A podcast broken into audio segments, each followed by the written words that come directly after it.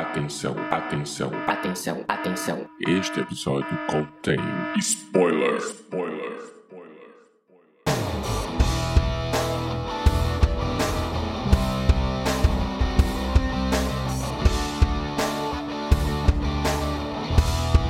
Este é o Podcast ao Cubo, o seu programa sobre cinema, séries e cultura pop.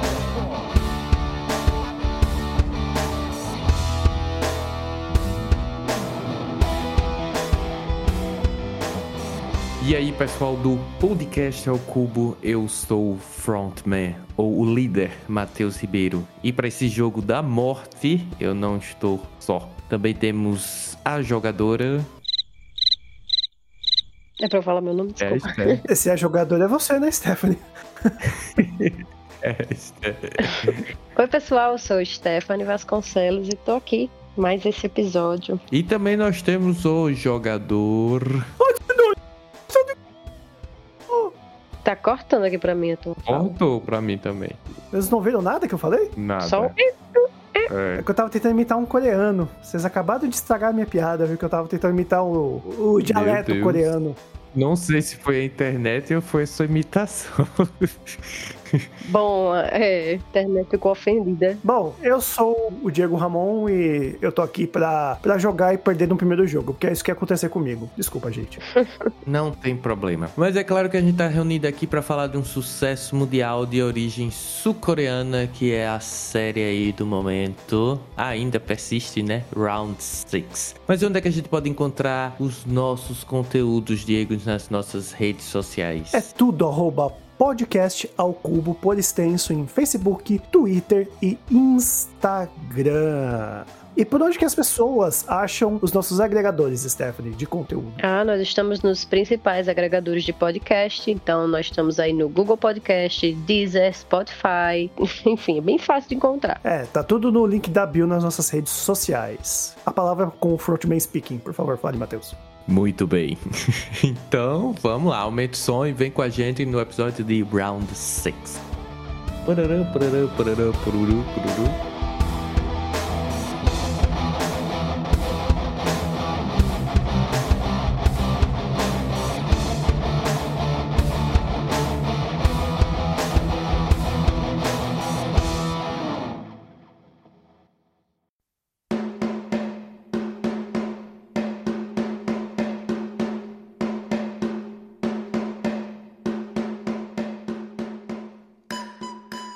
Lá, né? Gente começar a falar sobre o Round 6. Eu acho que a gente merece, assim como eu sou o frontman, né? Ou o líder desse episódio aqui, acho que a gente merece dar uma satisfação aos nossos ouvintes. Né, até porque ah, já passou, digamos assim, o hype do Round 6, muito embora vai e ainda volta, né, algumas vezes aí o hype da série. Mas o que é que aconteceu?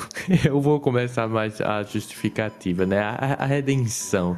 Professor, gente, final de ano, quando estreou lá a série, não tem tempo pra nada. Então eu não tava com cabeça pra assistir Round 6. Me arrependo, sim. Mas o que, que a gente pode fazer, né? Não pode voltar ao tempo pra consertar.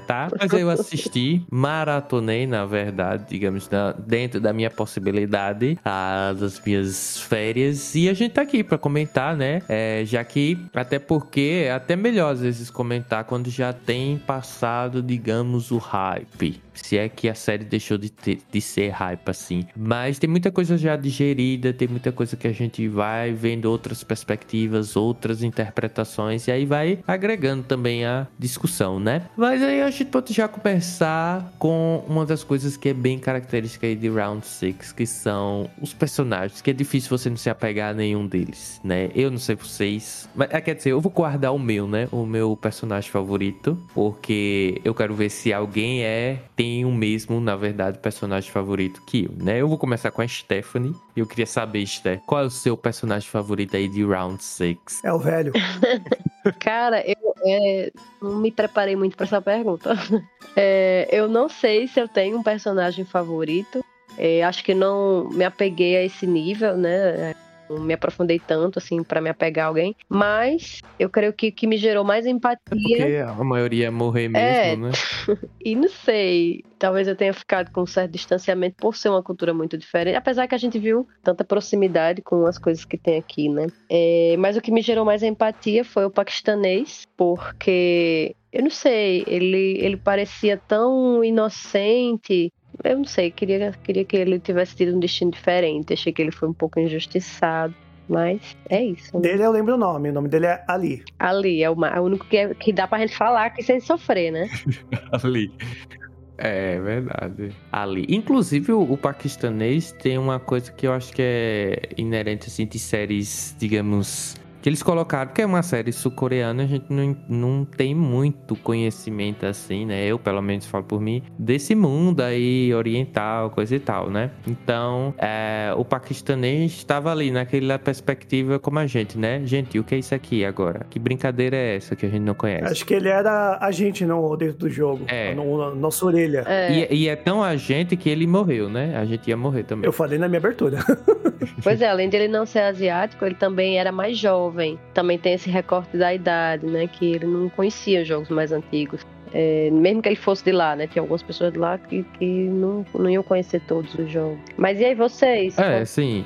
E é na Índia, né? Mas, assim, o que eu digo, assim, que me surpreendeu é que ele disse que não sabia o que era par ou ímpar. Hum. Não sei se eu bem entendi aquela cena, mas eu fiquei... Gente, que matemática é essa que tem no Paquistão, sabe? e eu até, então... Não pensava que uma pessoa saía do Paquistão para ir para a Coreia do Sul, né? Mas na verdade, aí eu pesquisando depois, a Coreia do Sul recebe muitos imigrantes. E é um país pequeno relativamente, né? Tanto em dimensão como é, na capital também é uma cidade bem pequena. Então eu fiquei, nossa, é um. A Round Six já tá explorando aí o contexto social, né? Não somente o dinheiro. Mas eu tô curioso para saber o personagem favorito de Diego, para ver se é o meu. Matheus, por que você faz tanta pergunta difícil na minha vida, viu? E olha que eu ainda é, fiz assim, né? Um particular, é um recorte. Qual o personagem favorito, né? Não tem os personagens, não é plural. Então, eu pensei nessa pergunta quando eu vi no, no roteiro, e, e faz de uns tempos pra cá, faz tempo que eu não tenho um personagem favorito em muitas coisas. Eu gosto de personagens, eu gosto de como eles são bem criados. E essa série cria todos os personagens muito bem. É lógico que eu vou puxar um pouco de sardinha, porque o protagonista ele é o mais favorável a ser preferido de todo mundo, porque a gente vê tudo pelos olhos dele, né? Apesar do, do Ali ele ter essa coisa meio ingênua que também cativa, e eu sou do tipo de pessoa que eu gosto de amar, odiar personagens, que nem o 218, que eu passei a amar, odiá-lo, e também o velho que fudeu com a minha cabeça por causa do. Bom, já teve aí aviso de spoiler, né? Porque o velho realmente. A Stephanie, eu ia assistindo e ia comentando com ela, né? Eu falo, nossa, tadinho do velho que não sei o quê. E a Stephanie lá quieta. Nossa, esse velho parece que é sábio, não sei o quê. A Stephanie foi lá ficando quieta. Aí, quando o velho faz o que faz, eu surtei e mandei pra ela. Eu não acredito! É o velho que comandava tudo! Que bosta! Olha, eu já vou implantar discórdia, porque o véu é o meu personagem favorito. Depois eu comento por quê, antes das pedradas. Porque você é um pouco psicopata, a gente já tá acostumado. Brincadeira. Ele só se inspira no Hannibal. Normal, né? É, só, só. E Dexter também, né? Dois psicopatas, então... Mas chega assim, o Matheus é assim, chega assim na, na época da, de, de fazer comes e bebes na sala de aula, chega lá o aluno dele, ô professor, é pra ver ou pra comer? É tua amiga que senta atrás de você. Meu Ainda Deus. não estou nesse nível, né? Espero nunca chegar. Esperamos, esperamos. Mas é isso, é, eu vou falar protagonista porque é o mais óbvio, né? Mas eu gosto de todos. Eu gosto da criação de todos os personagens, inclusive do velho.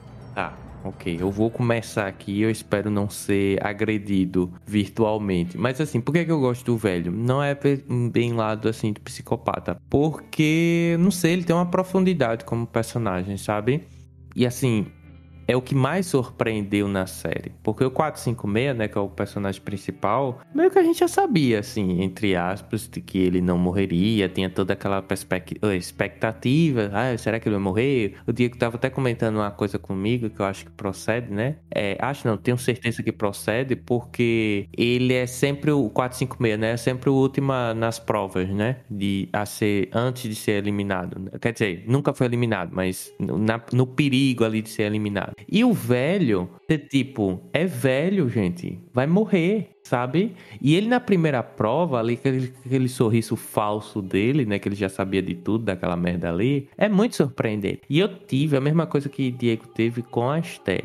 Ah, o Seb, o velho é muito sábio. Ou o- é, o velho é. Como é que se diz? É, eles botaram ali pra humanizar a gente. Aí chega na- na cena final, né, no último episódio, a gente. Puta que pariu, né? Que o velho realmente fazia de tudo. E olhe que eu já estava, porque é, estava preparado pra esse spoiler, né? Eu, não é que eu peguei, mas assim, o pessoal já tinha essa teoria em mente. Que eu vi muito pelo banco de séries, esses comentários. E mesmo assim me surpreendeu, porque na verdade o véu é, é o início e o fechamento da série ali, do sentido da série. Né? Então, pra mim, ele é essa representação do que é que a gente pode começar agora a discutir o que é Round 6, né? Qual é a proposta em si da série, né? Do roteiro ali, da história, da trama, da narrativa. O que é que a gente pode pegar e ali dissecando em pontos que a gente observou durante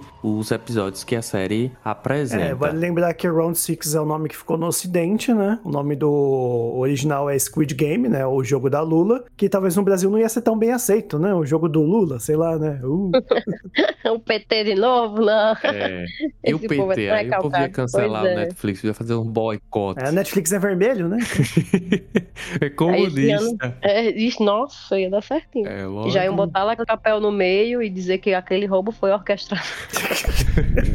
E o PT, hein? É, o pois é. Eu só queria dizer assim que eu acho que aquele sorriso dele no início era muito sincero. Você falou, né, que ele tava com aquele sorriso falso no primeiro jogo. Pra mim, aquele sorriso era super sincero. Ele realmente tava super animado de participar daquilo. E óbvio, ele tinha a vantagem de já saber o que estava acontecendo. Então ele não tinha que ter medo de nada, não tinha que ficar tenso como os demais é, jogadores, né? Então ele tava feliz de estar brincando ali. Sim. E ninguém ia matar ele. Ele tinha imunidade. Ele tinha imunidade, ninguém ia matar ele. É, mas é uma coisa é, que eu tava lembrando. Eu acho que ele tinha um risco, sim. Sim. Eu acho que ele tinha o risco de morrer, sim, porque senão não ia ter graça, até pra ele mesmo, né? É, na, na hora da corda ele ia morrer junto com o pessoal, sim, né? Então, ali, como é que ele ia se salvar naquela situação? Não sei. É que ele, é que ele sabia uma técnica muito boa, né? Ele tinha estratégia no jogo de corda. É, mas, por exemplo, se desse merda ali. Mas aí começou a falhar. É. Por isso que ele deu Começou sorte a falhar a técnica dele e ele teve a sorte, exatamente. de ter o 218 que falou, vamos dar três passos pra frente aí, os- o povo ia se desestabilizar e eles iam conseguir puxar de novo. É. Pois Ah, é. mas assim, tem uma coisa que eu não invalido da série na, no personagem do velho. Você pode não gostar do personagem, pode ter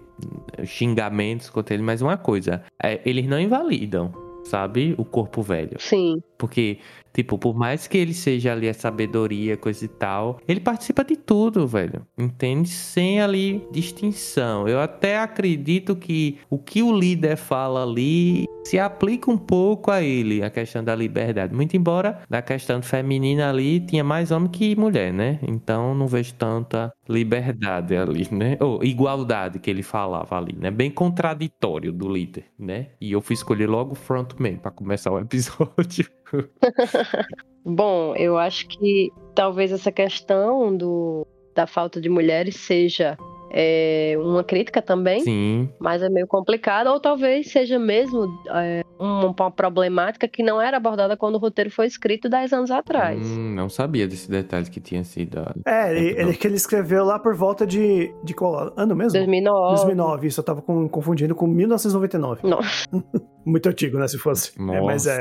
Mas assim, falta de igualdade na Coreia do Sul é um problema já latente. E Exato, com certeza não é verdade. de hoje. E a assimetria dos sexos, evidentemente, também é um problema ligado à falta de igualdade lá, né? Pode ter sido inconsciente. Uhum. Mas deixa a desejar ali no mundo utópico lá que ele criou, né? E, e, e subtende-se que foi estudado todo aquele ambiente, Uhum. todo aquele sistema, né? Já que tem as regras, coisa e tal. Eu diria assim que Round 6 é uma aula de sociologia ali, pra gente entender muita coisa mesmo. Porque se a gente pegar o personagem principal, 456, é aquele personagem que ele não fala muita coisa, não briga com todo mundo, tá ali como se fosse a gente, né? Outra pessoa que é como se fosse a gente. Uhum. Tá ali no sistema. É, no início ele queria ligar com a, com a menina da, da Coreia do Norte, né? Que ele, ela roubou a carteira dele e tal, então ele chegou a ter algumas desavenças. Uhum. né? É, Ele é santo. só ali,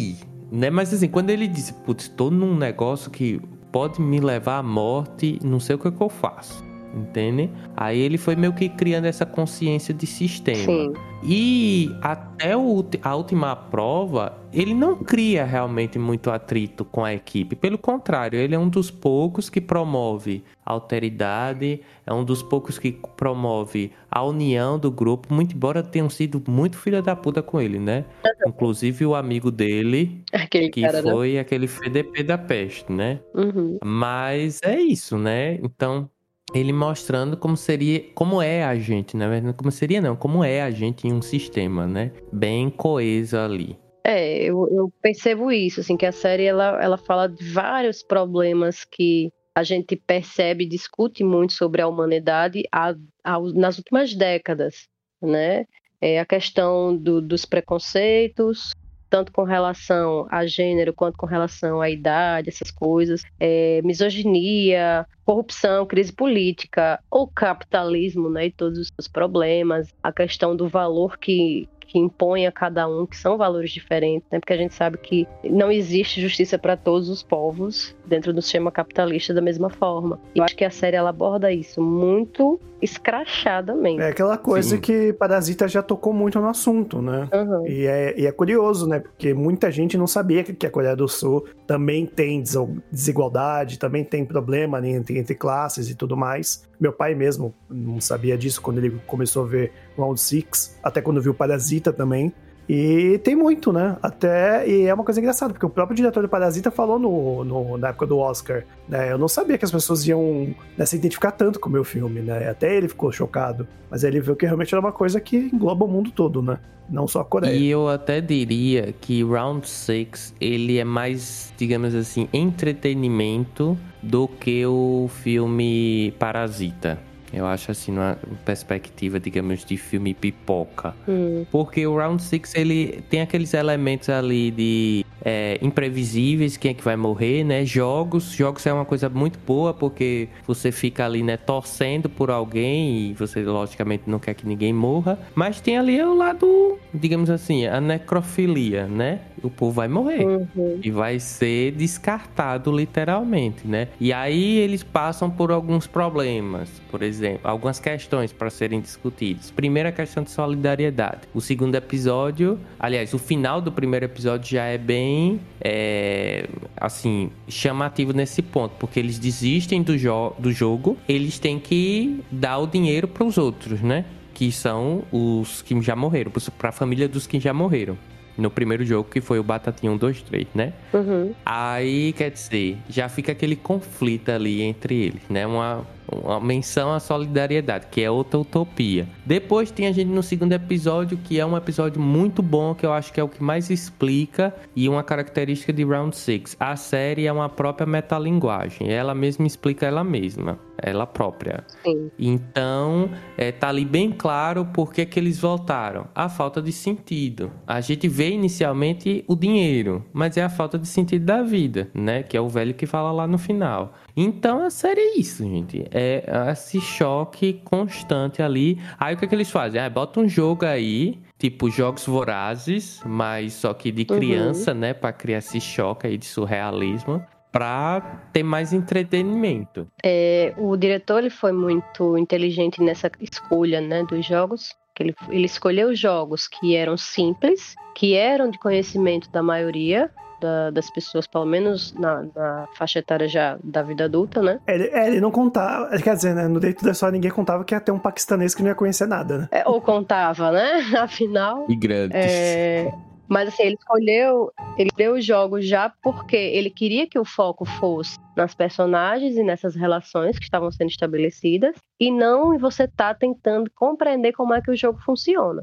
Tanto que o jogo mais desconhecido, que é o jogo da Lula, ele explica logo no início, quando começa o- a série. Ele já explica Sim. esse jogo Ah, tá. que vai ser o último, né? O Squid Game. Que tipo. parece um pouco o nosso garrafão. Alguém já jogou a garrafão aí? Eu não sei, eu, eu acho que eu conheço como taco o nome desse jogo, né? Que tem a garrafa atrás, Não, você com taco, jogar bola não. nada a Pra ver. mim é taco. Não, garoto. Você desenha um garrafão enorme na Eu rua. acho que ele precisa ir lá pro Squid Game pra jogar. É, Tá por fora das brincadeiras de tá criança. por fora. Gente, pra mim, vocês estão morando no Nordeste é como se eu fosse. Se vocês fossem a Coreia pra mim, eu não conheço nada. Estrangeiro, estrangeiro. É mesmo. Não, e aí, tipo assim, e, e são níveis de jogos, né, que se estabelecem, porque a participação como um todo dentro daquele jogo é um outro jogo, né? Um pacto social que eles estão formando para dizer, é, vamos combinar aqui que cada vida vai valer tanto e que a gente vai fazer isso, isso vale, isso não vale.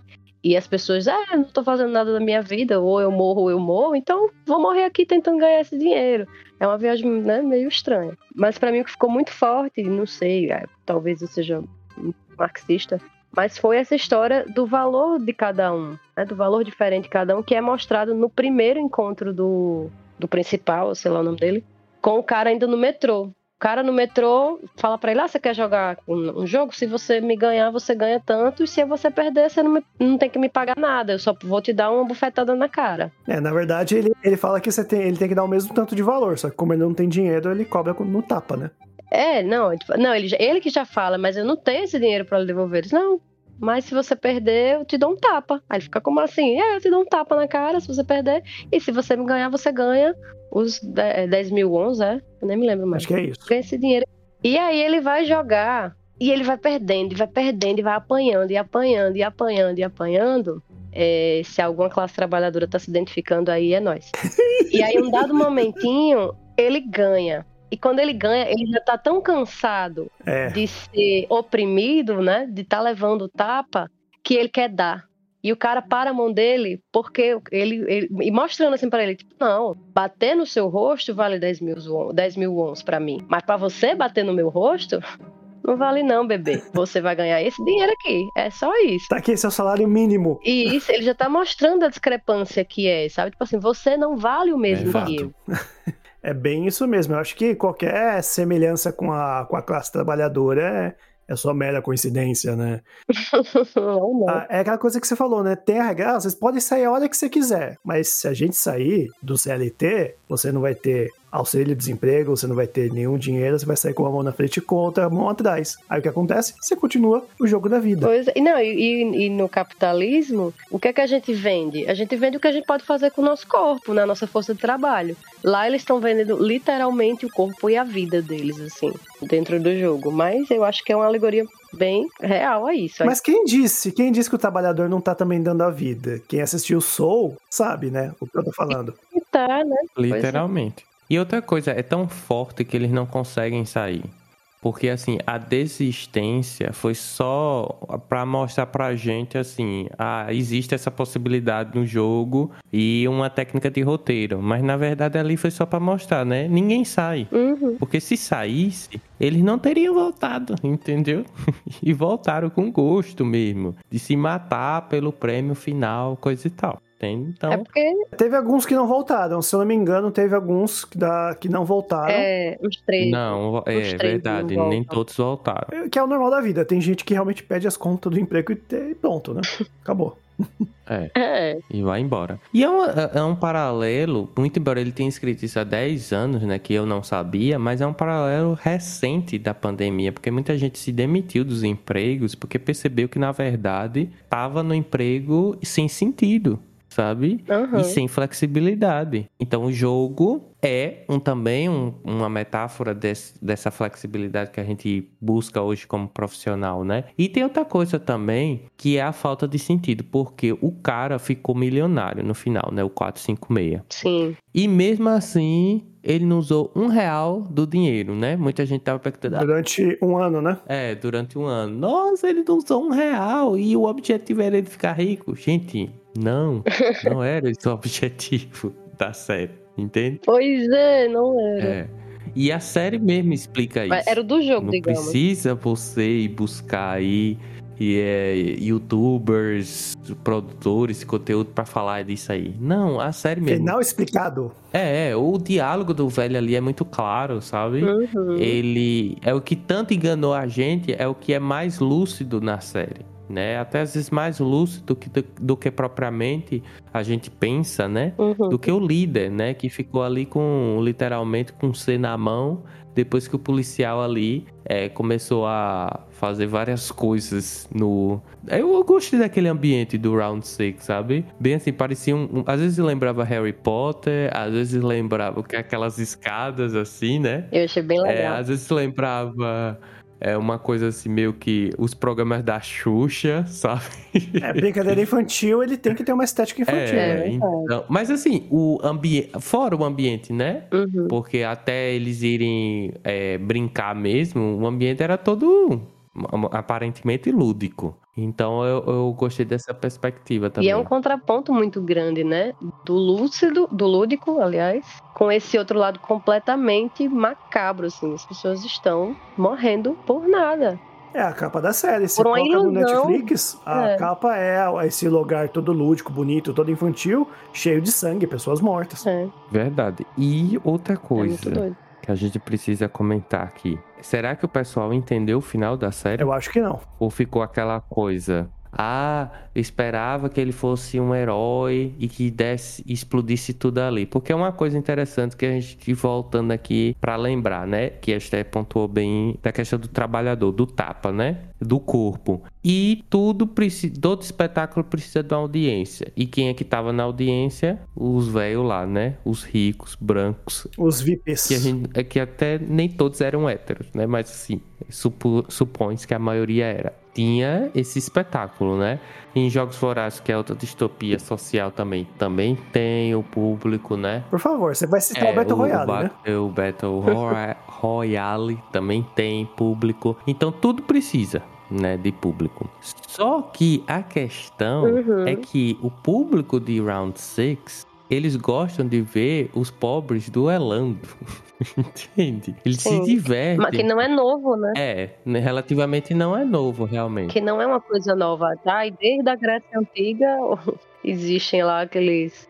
O, o- a- Exatamente.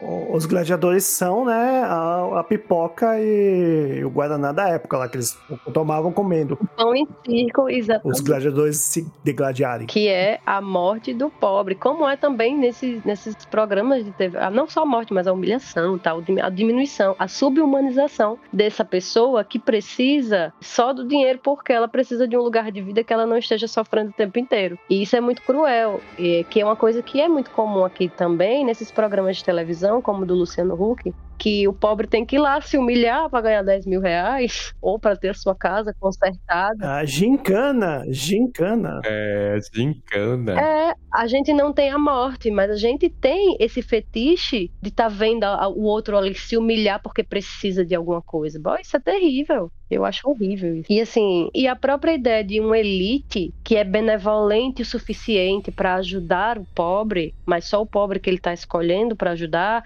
e que ele está mostrando para o mundo quanto ele ajudando aquele pobre, já é uma ideia completamente torta e errada. A gente sabe já, tipo assim, não é segredo para ninguém. Só se as pessoas não se informarem, mas assim, não é segredo para ninguém que a gente já tem, assim, a gente já consegue garantir e produzir recursos suficiente para que ninguém mais precisasse passar fome. Só que a gente continua preso nessa viagem que é um empecilho cultural psicológico, quem diz isso não sou eu, é Adorno, um filósofo, que é o que faz a gente manter esse jogo. Né? Um pacto social, é uma ficção, essa sociedade que a gente vive, que a gente fica aqui sofrendo, sendo explorado para manter um- uma parcela mínima, menos de 5%, vivendo como se fossem deuses, fazendo tudo o que querem. Talvez até por baixo dos panos um jogo como esse, que não é a primeira vez que é retratado no cinema, né? Não.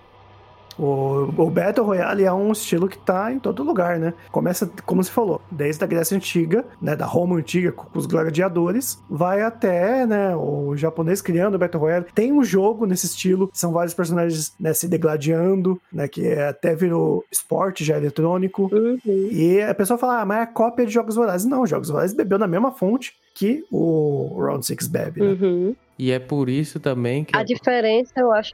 Desculpa, pode falar. Eu tô fal... Falou em Fala, diferença social, já falar. fico nervosa.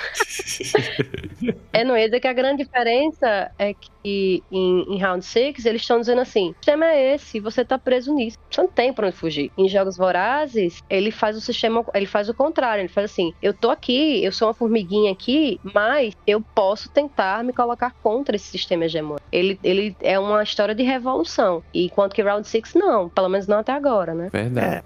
Não é um heroísmo ali que ele quer É. mostrar. E aí é, é por isso que eu eu faço um link também com a cena final da série, né, do último episódio, que é o velho, porque essa manutenção tem a ver justamente com o que ele fala, né? Não importa se você tem muito dinheiro ou pouco dinheiro, o que falta em você, tendo muito, tendo pouco ou muito, é a alteridade Sim. que falta nas pessoas, né? Que aí é um símbolo, digamos, existencialista Uhum. que não importa o que você faz, o que importa é o que você se transformou ao longo da vida. Entende? Então eles querem mostrar justamente isso, o fetiche pelo dinheiro. Uhum. O quanto você está disponível e disposto a fazer coisas pelo dinheiro, né? E aí tem toda a transformação depois aí do personagem 4, 5, 6, né? Que ele muda o cabelo para vermelho. A segundo o Diego aí, né? Ele tem uma interpretação de que é, digamos assim. Ele tomando o controle da vida dele. A cor da mudança do cabelo, é, vale lembrar, né? Quem era a cor de vermelho? Era aqueles caras que tinham a máscara lá com o símbolo do controle do PlayStation. Só faltou o X.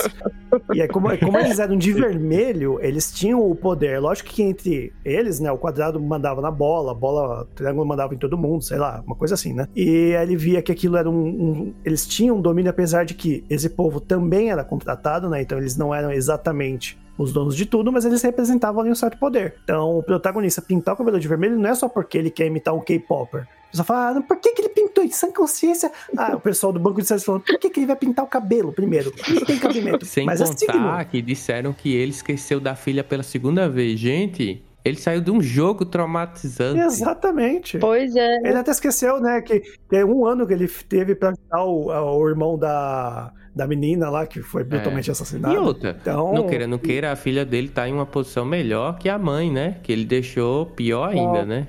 E A quando mãe voltou, filho. a véia tava lá só o cadáver, né? E de Tadinha. fato, É. é, e de fato a série foi renovada, né? Porque diante desse sucesso todo, e apesar de não terem gostado, mas a, a Netflix tá pouco se lixando aí pra quem gostou, não gostou do, do final, ela de fato já renovou. E o que resta pra gente, nesses últimos minutos finais, é a gente criar essas teorias e expectativas pra próxima temporada. Porque a gente tem um grande pepino aí, pelo menos pros fãs de Round 6, que são coisas que provavelmente na segunda temporada não vão colar mais, né? Eu digo uma, e aí a gente pode é, continuar a discussão. E a primeira delas, assim, que me vem à cabeça é: o jogo já não é novidade. Eu sei que nessa temporada aí, a primeira foi re- relacionada a brincadeiras de criança por causa do velho, né? E junto com o frontman, o líder. Mas eu não sei se numa segunda temporada a gente vai contar com o jogo assim, é sendo, digamos, a peça principal da narrativa, entende? Se tem cabimento. Porque. Aham. A gente viu, já viu isso em outras distopias que não sustenta mais. Não sei se vai sustentar mais na, na- na segunda temporada. É, Jogos Vorazes teve isso, vários outros filmes têm isso, né? de Eles têm que tentar se renovar a cada temporada, né? Vale lembrar que o diretor, ele fez tudo sozinho essa temporada, né? Desde 2009, escrevendo e tudo mais. Ele falou que ele não teria mais cabimento de criar uma segunda temporada sozinho, né? Se for realmente de, que a Netflix queira, ele falou que ele vai realmente atrás de outras pessoas, né? Outros diretores, Agora é outros curioso. roteiristas. É curioso ele.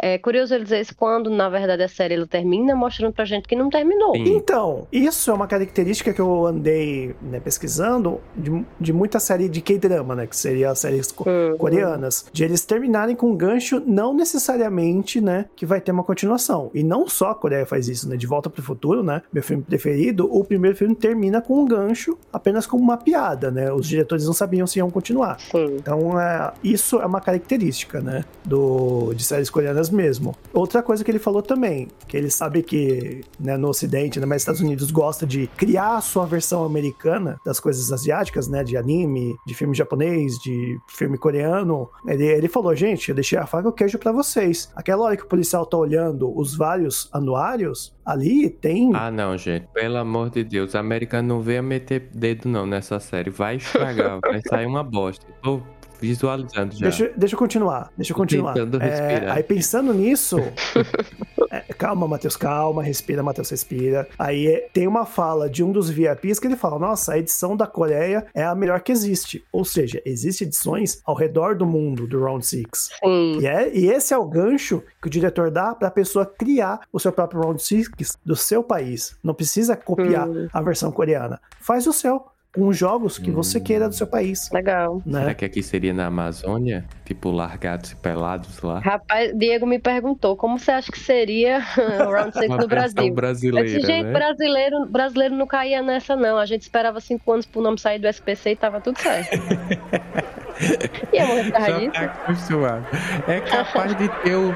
Vai acabar, sabe o quê? Em um samba lá, no, no Round 6 e acabou. Vai ser isso aí. Mas, de fato, assim, a série termina com várias pontas soltas, né? A primeira delas é essa questão do, Sim. do cabelo, né? Tem outro também do policial, que a gente não sabe o que aconteceu, se morreu ou não. Ele não morreu. A regra Não é clara. morreu, né? Se não É. mostrou morrendo, É. não morreu. Não, se não mostrou o corpo, né? Depois. É. E o tiro pareceu Aí no a ombro. gente pode teorizar. Né? É, exato. Eu acho que aquilo ali é coisa de irmão, né? Dizer, eu vou só é, fazer um estrago você. aqui. É, fazer um estrago. Porque tem uns carinha aqui de vermelho olhando a gente. Se não tiver, a gente tava fazendo um churrascão. Mas como não pode, ele atirou aí no braço. aí É, vai pro inferno agora aí. Mas a gente não sabe ali o declive que tinha, né? Porque aquela ilha era grande e tinha uma- um negócio bem alto, né? E era outra Tem- ilha essa, né? Ele nadou até outra ilha. É, verdade. Mas vale, é mas uma coisa que eu queria só deixar registrado é que eu queria muito um spin-off de como foi o jogo do Frontman Speaking. Hum. Queria muito ver como que foi, o porquê que ele entrou nesse jogo, Seria o que, que ele interessante, hein? Impactar. O personagem ele é fascinante. Acho o personagem muito bom. É verdade. Porque assim, ele só gerencia, né, tudo ali. E até ent- então a gente acredita que ele tenha criado jogos, né? Mas a gente não sabe, não tem certeza ainda. Então a série tem muitas coisas. Inclusive, mostra também como é que o povo chega a ser um soldado, né? Os rosinhas, os vermelhos, sei lá. Como é que chega ali, né? A gente não sabe. Também não é uma coisa que eles podem explo- explorar aí na segunda temporada. E a última coisa, assim, que eu fico pensando: será que vai ter mais de uma segunda temporada? Será que vai virar um La Casa de Papel? Ixi, que Maria. Eles exploraram pra espremer? Eu não sei, sabe?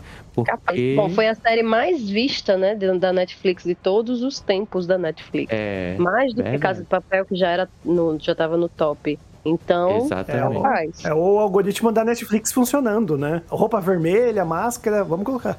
Fantasia de Halloween agora aí. Vamos testar aqui pra ver se vai esse algoritmo. Aí foi, entende? E é uma coisa assim que me preocupa um pouco, porque o conceito da série é fechado. É mostrar ali o paralelo do capitalismo, fetichismo, acabou. Não tem muita coisa também de explorar, sabe?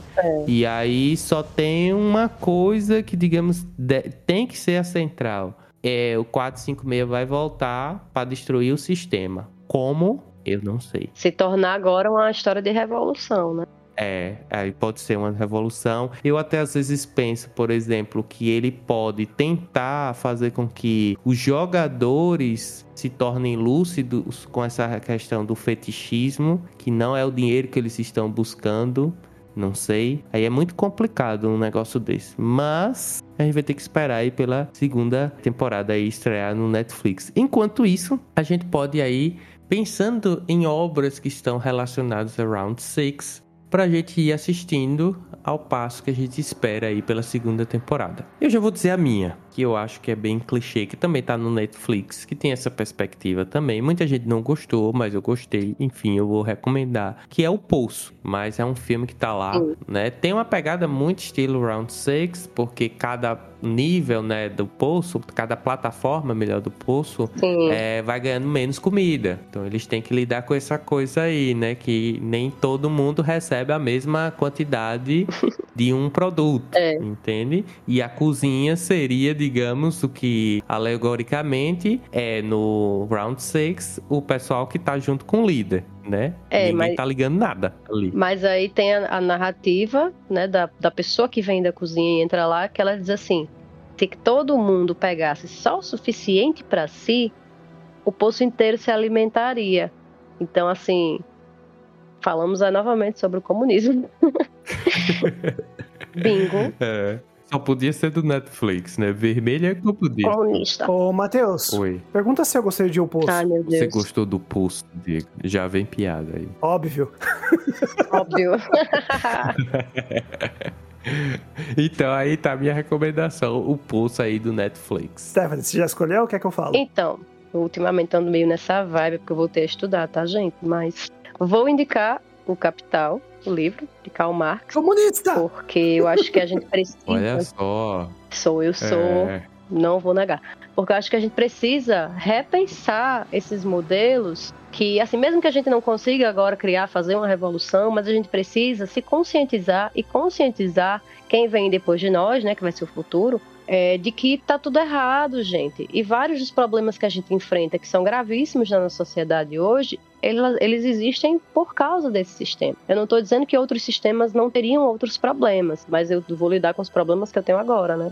Então, leiam Karl Marx, O Capital. Não é fácil, mas vale a Com pena. certeza. Exatamente. E eu só queria fazer um comentário dessa fala de Esther, porque eu acho que o que tá faltando ultimamente é consciência de classe. A gente nem existe uma classe e nem muito menos uma consciência da classe que a gente ocupa. Né? Por isso que a gente não entende Verdade. a outra classe, né? Ou a- até própria a nossa classe. Então falta muito isso, né? E outra, quando a gente critica o, o capitalismo, não necessariamente a gente tá querendo colocar outro sistema, Uhum. né? É uma das coisas que na série tá bem clara ali também. Quando o 456 ele tá calado, não significa que ele está concordando. E não, às vezes até não precisa uma revolução. Só sabe o que bastaria ali no, no mundo de Round 6? Todo mundo sentar, fazer um plen, uma plenária e vamos conversar aqui para ver como é que a gente pode lidar. É isso, gente. É, sistema é isso. É lidar com esse, essa pluralidade de é, subjetividades que a gente tem aí.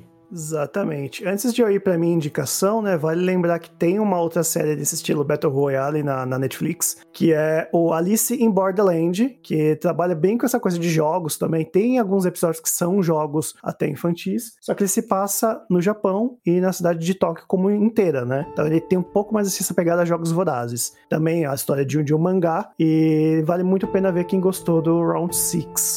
E, mas a minha indicação vai para uma animação também da Netflix. É uma história antiga, né? Eu até peguei aqui a minha colinha. É, Chama-se Japan Sinks, né? Seria como o Japão Submerso. Que ele foi um romance né, de desastre do japonês Sakio Komatsu. Perdoa meu japonês aí que ele não tá em dia. que ele foi publicado em 73. É sobre realmente um. É sobre catástrofe. O que, que- o que aconteceria se tivesse um terremoto muito intenso no Japão e isso levaria, né, a ilha do Japão ficar submersa, né? Ser engolida pela água. E aí, em 2020, né, o Masaki Yu- Yuasa. Ele criou esse anime, né, chamado 2020 Japão Submerso, onde ele trabalha, né, após as Olimpíadas de Tóquio, o que aconteceria, né, se o Japão fosse submerso. Mas isso é uma trama gigantesca dentro da trama principal da, da animação, da série, né? Não é um filme. Que ele aborda muito a, o que é ser japonês.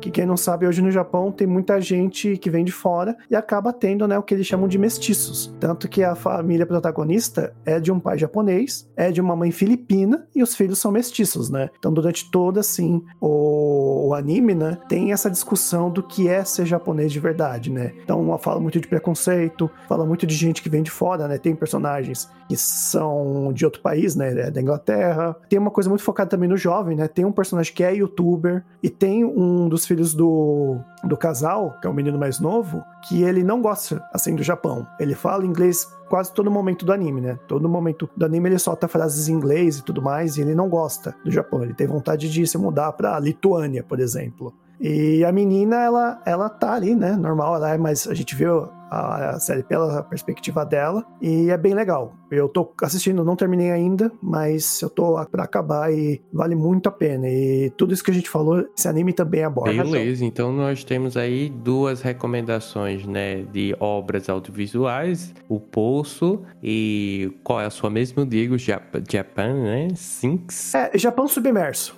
Japão Submerso. Também tá no Netflix, né? E temos Sim. uma recomendação de livro da Esté, que é o Capital do nosso queridíssimo Karl Marx. Então, fica aí com as dicas, né? A gente vai ter que esperar a segunda temporada, infelizmente, de Round 6. Eu estou um pouco com medo dessa segunda temporada, esperando que não estrague, né? Mas vamos fazer o que, né? Esperar aí que a Netflix realmente faça mais um trabalho ótimo nesse, nessa próxima temporada. Beleza? Então a gente já vai indo agora jogar um jogo. Qual jogo vocês joga poderiam assim pensar em voltar ao tempo de criança pra fazer um jogo tipo de matar? É, eu ia jogar Stop, o Stop do Mal. Hum, Ah, eu ia jogar bandeirinha. Olha só. Beleza, então. Então vamos embora, jogar esses jogos aí e a gente se vê aí nos próximos episódios aí do Podcast ao Cubo. Fui! Tchau, tchau. Tchau, tchau.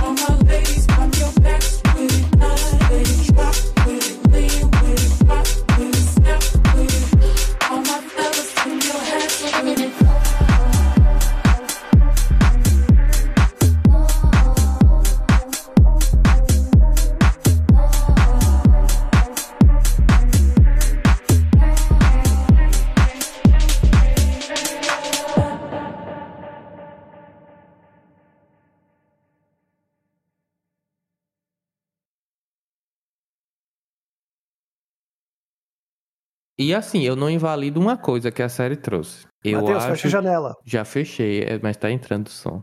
É o guardinha da rua. Ô, guardinha, pô. É, esse horário é assim, ele vem. É depois das nove. Desculpe! Este podcast foi editado por Ramon Produções e Multimídia.